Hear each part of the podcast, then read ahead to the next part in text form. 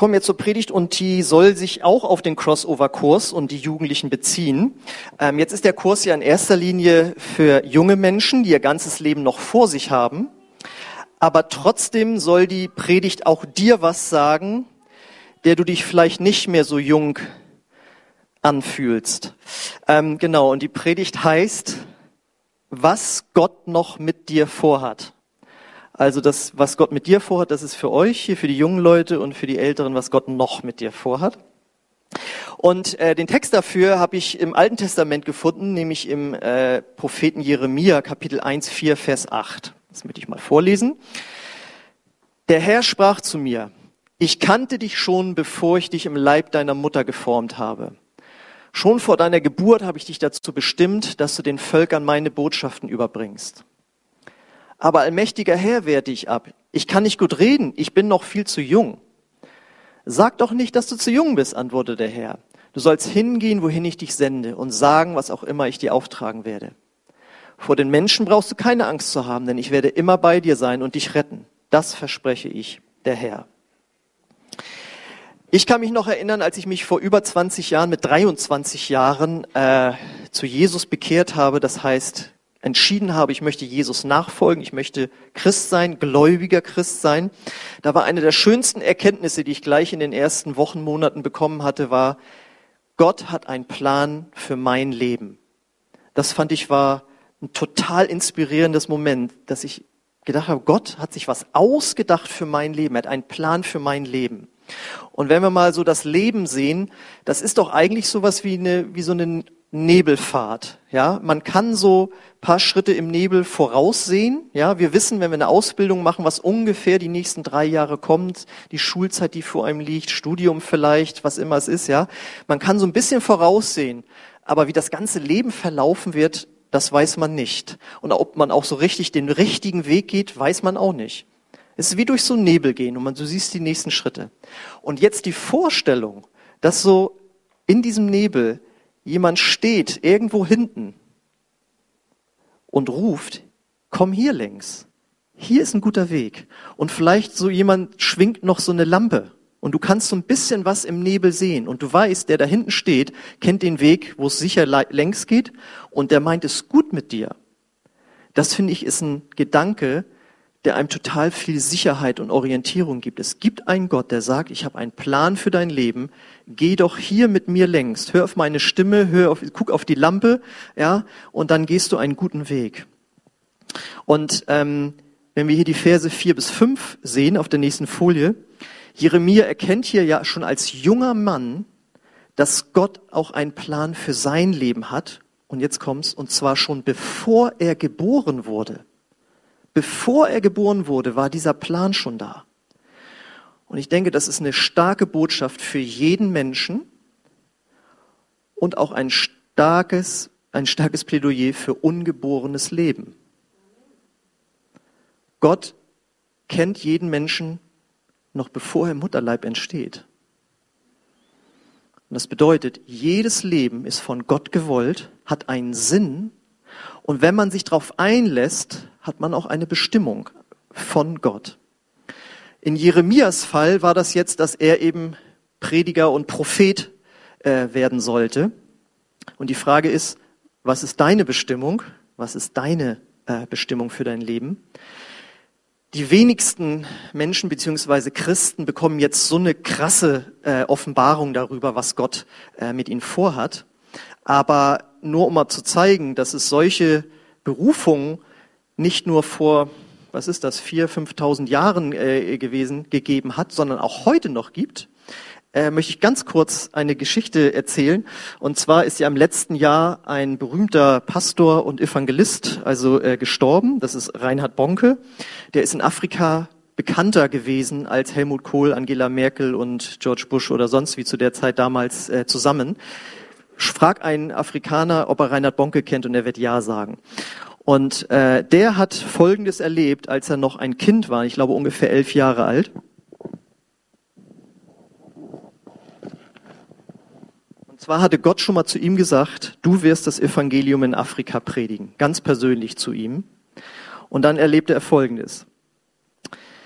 Er war also Mitglied mit seinen Eltern in einer kleinen Pfingstgemeinde in Glücksburg, Schleswig-Holstein, wo ich auch herkomme. Gegen Ende einer solchen Gebetsversammlung, als wir uns bereits nach Hause verabschieden wollten, stand ich neben Vater und Mutter.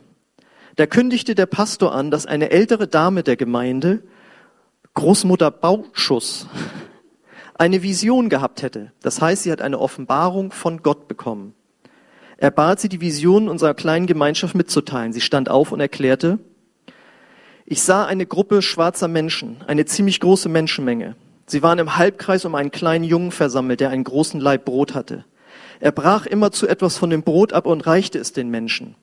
Während er das tat, wuchs das Brot und wurde immer größer. Dann drehte sie sich zu mir herum und zeigte auf mich. Der kleine Junge, den ich sah, ist dieser hier. Da war er elf Jahre alt. Daraus wurde dann, das war in den 60er Jahren, nee, das war in den 50er Jahren, daraus wurde in den 70er Jahren das folgende, was wir sehen, das Bild. Das ist also Reinhard Bonke in den 70er Jahren als junger Mann noch. Und in den 80er und 90er Jahren wurde das nächste Bild dann draus. Ja, das ist ein Gottesdienst mit 1,6 Millionen Teilnehmern. Und Gott hat ihm das schon als 10, 11, 12-Jährigen äh, mitgeteilt. Also ich, nur mal so, dass man nicht denkt, ja, so ein alttestamentlicher Text, wer weiß denn, ob das überhaupt stimmt oder ob es das überhaupt gibt oder so. Das gibt es heute noch. Gott hat einen Plan für das Leben von Menschen. Ähm, jetzt ist natürlich klar, nicht jeder von uns hat so eine krasse Berufung oder Dienst. Und da muss man nebenbei auch mal sagen, als ich mit Pastorenkollegen auf der Bibelschule war, sagte einer, also wenn ich die Berufung von Reinhard Bonke bekommen würde, würde ich mich wahrscheinlich erstmal hinsetzen und weinen. Was das auch an Herausforderungen bedeutet, ja. Okay, nicht jeder hat so eine krasse Berufung, aber trotzdem möchte Gott jeden von euch, von uns in dieser Welt gebrauchen, um Gutes zu tun. In der Schule, in deinem Beruf als Vater und Mutter, in der Mitarbeit einer, einer Kirche, wo das Evangelium äh, verkündet wird, am besten sogar alles noch äh, parallel nebeneinander. Gott möchte jeden von uns gebrauchen zu etwas Größerem, als wir denken können manchmal. Und die Frage ist jetzt, wie erkennt man diesen Plan? Wie kommt man da rein? Es fängt an mit der ganz großen Erkenntnis, dass dieser Plan bereits heute abläuft und nicht erst morgen und nicht erst in 10, 20, 30 Jahren, wenn dann äh, sowas draus entsteht, sondern der Plan Gottes für dein Leben, wenn du den erkennen möchtest, fängt heute bereits an. Denn wir lesen in Vers 6 und 7, aber allmächtiger Herr werde ich ab. Ich kann nicht gut reden. Ich bin noch viel zu jung. Heißt, morgen, später, dann könnte ich das vielleicht mal machen. Und Gott sagt, sag doch nicht, dass du zu jung bist, antwortete der Herr. Du sollst hingehen, wohin ich dich sende und sagen, was auch immer ich dir auch tragen werde. Jeremia dachte, er wäre zu jung. Lass mich das doch später vielleicht machen. Aber Gott widerspricht ihm.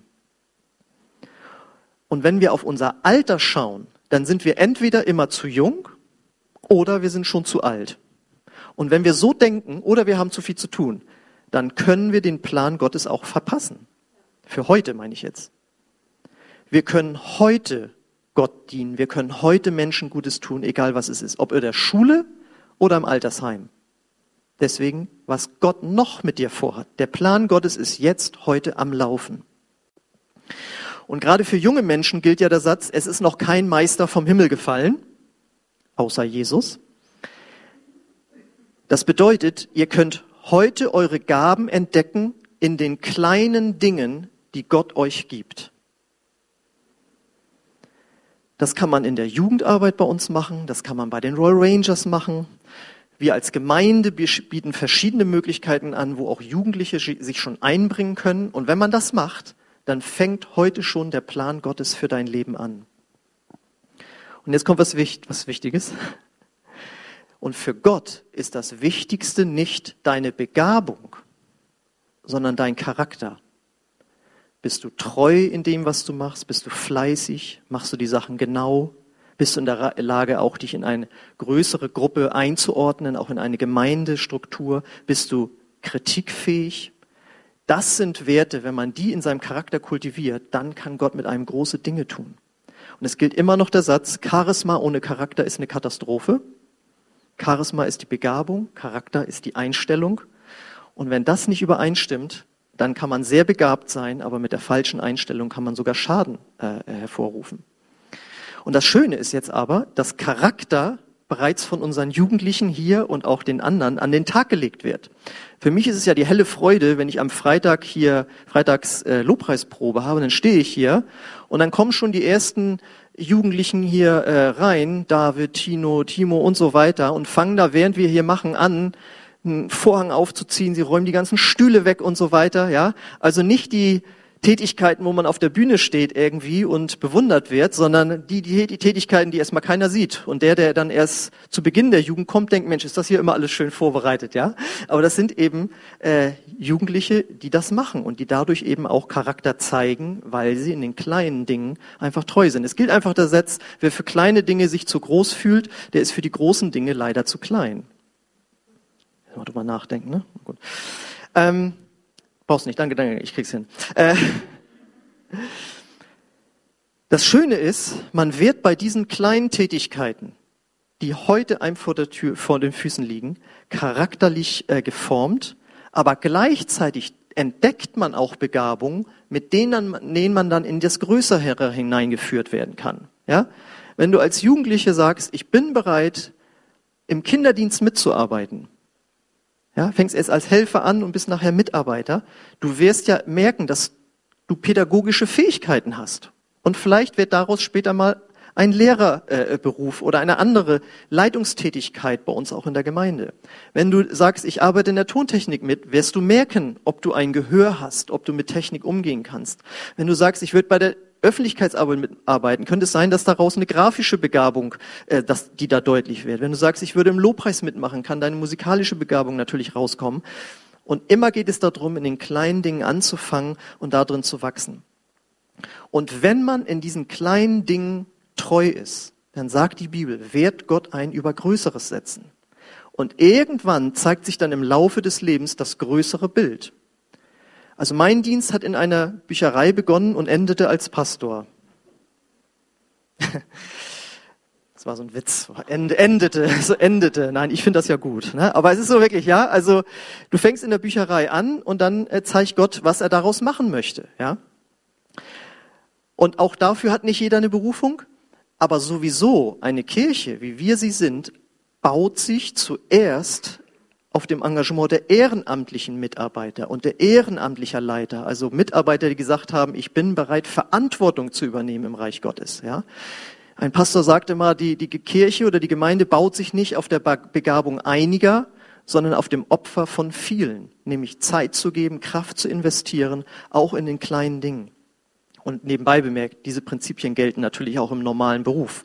Keiner fängt als Chef im Betrieb an, sondern fängt erstmal im Kleinen an und kann sich da äh, bewähren.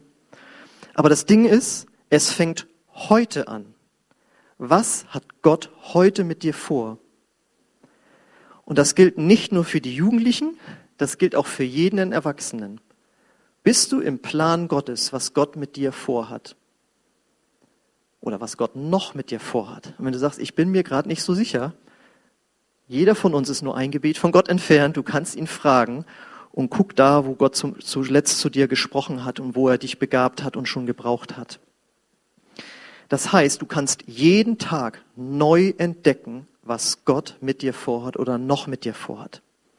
Und der Schlüssel zu all dem ist eine gute Beziehung zu Gott. Wir lesen nämlich in Vers 8, vor den Menschen brauchst du keine Angst zu haben, denn ich werde immer bei dir sein und dich retten. Das verspreche ich der Herr. Diese Verse sprechen doch von einer enormen Vertrautheit, oder? Du brauchst keine Angst zu haben. Ich werde dich beschützen. Das ist wie ein Vater, der zu seinem Sohn oder wie eine Mutter, die zu ihrer Tochter und umgekehrt spricht. Ja, also ähm, da ist eine Vertrautheit da zwischen ihm, zwischen Gott und Jeremia. Und deswegen ist die Beziehung zu Gott die Grundlage von all diesen Sachen, wenn ich über Berufung gesprochen habe. Und diese Beziehung lebt man durch Gebet, durch das Wort Gottes lesen und dass man auch Glaube im Alltag praktiziert. Und äh, deswegen fand ich das sehr schön, wo ihr gesagt habt, dass euch das Thema Gebet so angesprochen hat.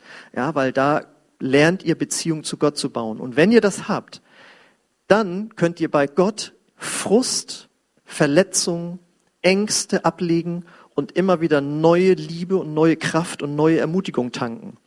Wenn man das nicht in seinem Leben implementiert hat, dann kann der Plan Gottes auch anstrengend werden. Ja, weil wenn du dann so eine Berufung hast wie Reinhard Bonke und du sparst am persönlichen Gebet mit Gott oder so, dann ist die Last einfach zu schwer. Aber wenn man diese Beziehung aufgebaut hat, dann wirst du immer an dem dranbleiben, was Gott für dich hat.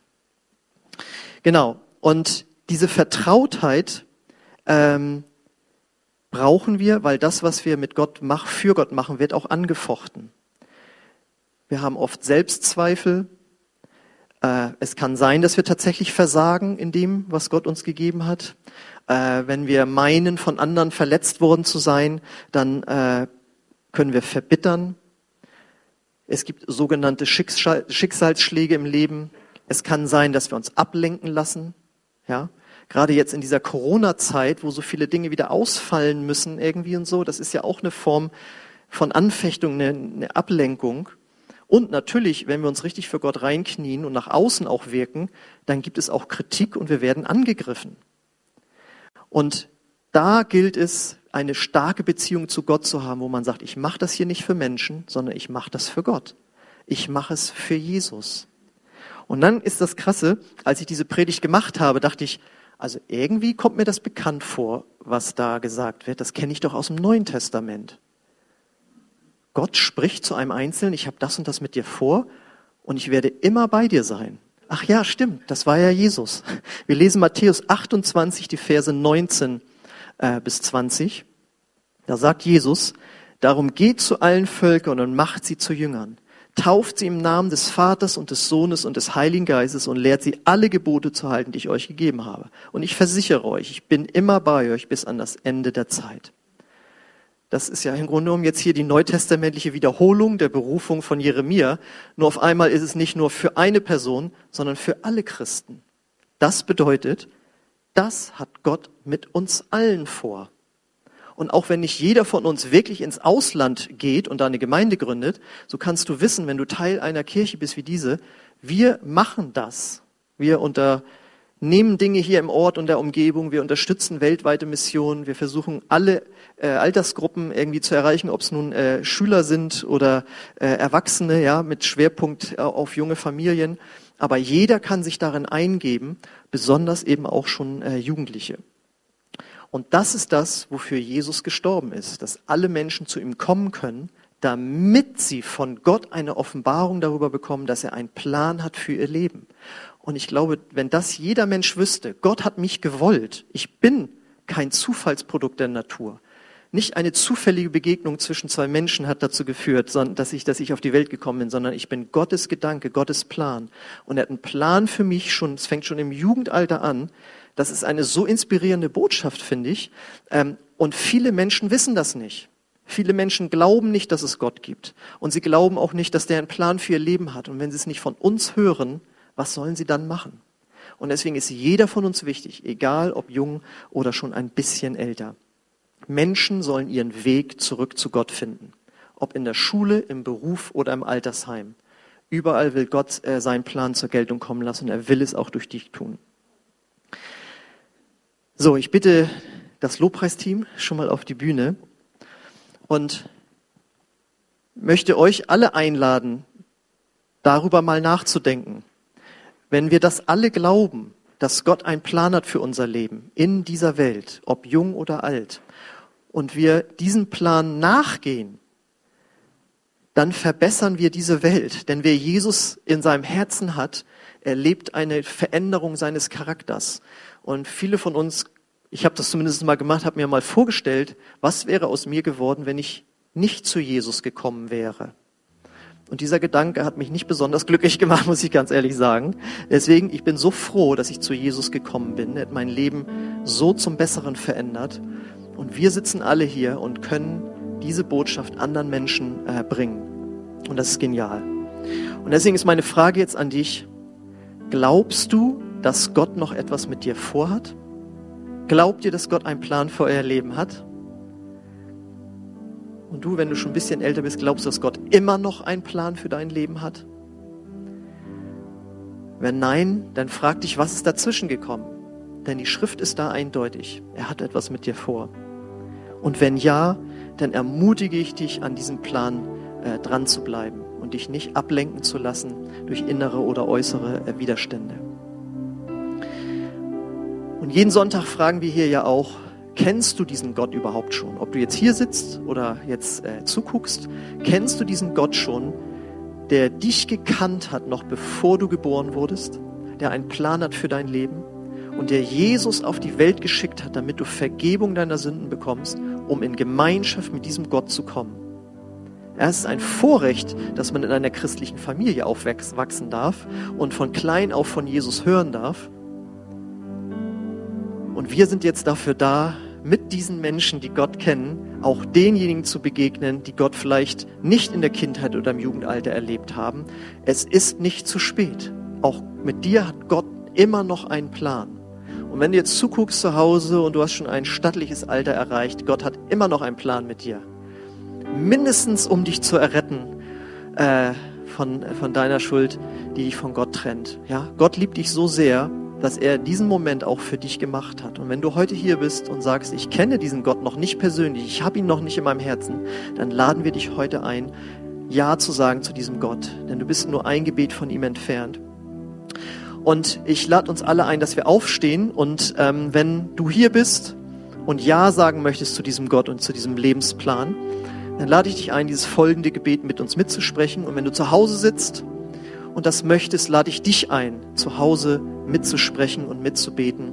Und ich bete das Satz für Satz vor. Und wenn das ein äh, Gebet nach deinem Herzen ist, dann betest doch einfach Satz für Satz mit. Vater, ich komme jetzt zu dir. Und ich danke dir für Jesus, dass er für mich gestorben ist. Und ich gebe dir mein ganzes Leben, Gott. Vergib mir meine Schuld komm du in mein Herz. Zeig du mir deinen Lebensplan. Ich will ihn gehen. Ich will dir nachfolgen. Amen. Wenn du dieses oder so ein Gebet das erste Mal gebetet hast von ganzem Herzen, vielleicht hast du es schon mal so nebenbei mitgemurmelt, aber wenn du sagst, da war jetzt Wumms hinter, das habe ich ernst gemeint, dann sei sicher, dass Gott in dein Herz gekommen ist und dass er jetzt ja, dich verändern möchte. Und wir als Kirche möchten dir da gerne helfen, in diesen Veränderungsprozess äh, reinzukommen.